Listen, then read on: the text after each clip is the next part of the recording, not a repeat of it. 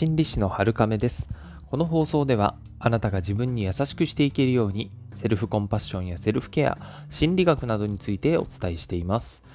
人の影響の受けやすさっていうのはそれはもうちょろいっていう風に言ってもいいほどなんですよね。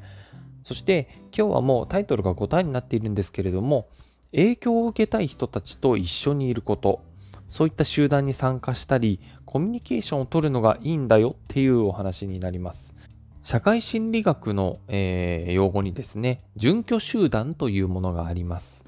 これは3つほど特徴があるよって言われているんですね。でここで言う集団っていうのは広い意味で〇〇な人たちみたいに考えていただくと少し分かりやすいかなと思います。でその3つの特徴なんですけれども1つ目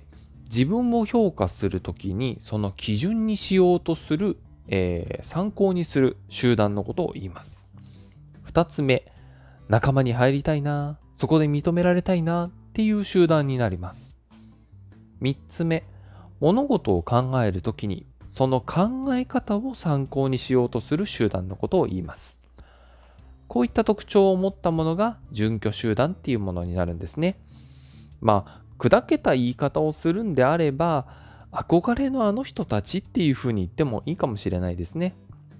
まあ特に子供の時とか思春期とかこういうのが強かったなっていう思い出はないでしょうか。まあね、俗に中二病とかね、言ったりもしますけれども。まあ私は結構強かった方で、まあ、自分がなりたい理想のキャラクターとか、え人物の振る舞いを真似して、まあ、苦しい生活を乗り越えたりっていうのはあったかなと思います。そういうふうに準拠集団っていうのが結構力になってくれる場面も多いんですよね。さて、えー、人は影響を受けやすいっていうお話なんですけれども嫌いな人とか関わりたくない人とかグループとか所属したくない組織とかそういった人たちが多い場所はすっぱりと離れるっていうことが、まあ、理想的になるんですね。まあ、なかなか難しいなっていうことがあ感じられるかもしれないんですけれども、まあのまあ、ちょっと説明をね、聞いていただきたいと思います。理由はですね、ネガティブな影響を与えてくる人たちにも、やっぱり染まりやすいんですよね。あの染まるのは自分自身ですね。で、私は影響されないとか強い意志を持とうとしてやっていても、知らず知らずのうちに刷り込まれていってしまうんですよね。悲しいですけれども、これが社会性の高い種族であるホモ・サピエンスの、えー、遺伝的なね、宿命になります。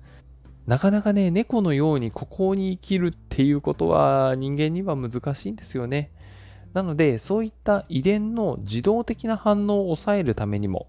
物理的に離れるっていうことが一番なんですね。さらには、えー、染まらないぞっていうふうに私は影響なんか受けないぞっていうふうにしていても結局自分の中ではその抵抗するために、えー、あるいはね自分自身を守るっていうことにたくさんエネルギーが使われているんですね。あのー、脳の中でまあたくさん糖分が使われていると思っていただくといいかなと思いますけどどうせならそのエネルギーはもっと別の集団に所属することでもっといい方に使えたらいいですよね。影響を受けたくない人の近くとか集団にいるってことはデメリットがほとんどになってしまいますのでまあメリットが多少はあったとしてもプラマイマイナスっていうことになるんじゃないかなと予測できます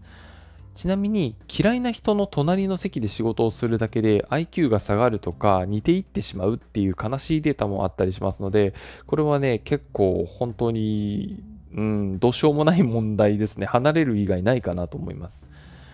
で、えー、限られた時間とエネルギーはやっぱりいい方に使いたいっていうことで、先ほどの準拠集団の話が出てきます。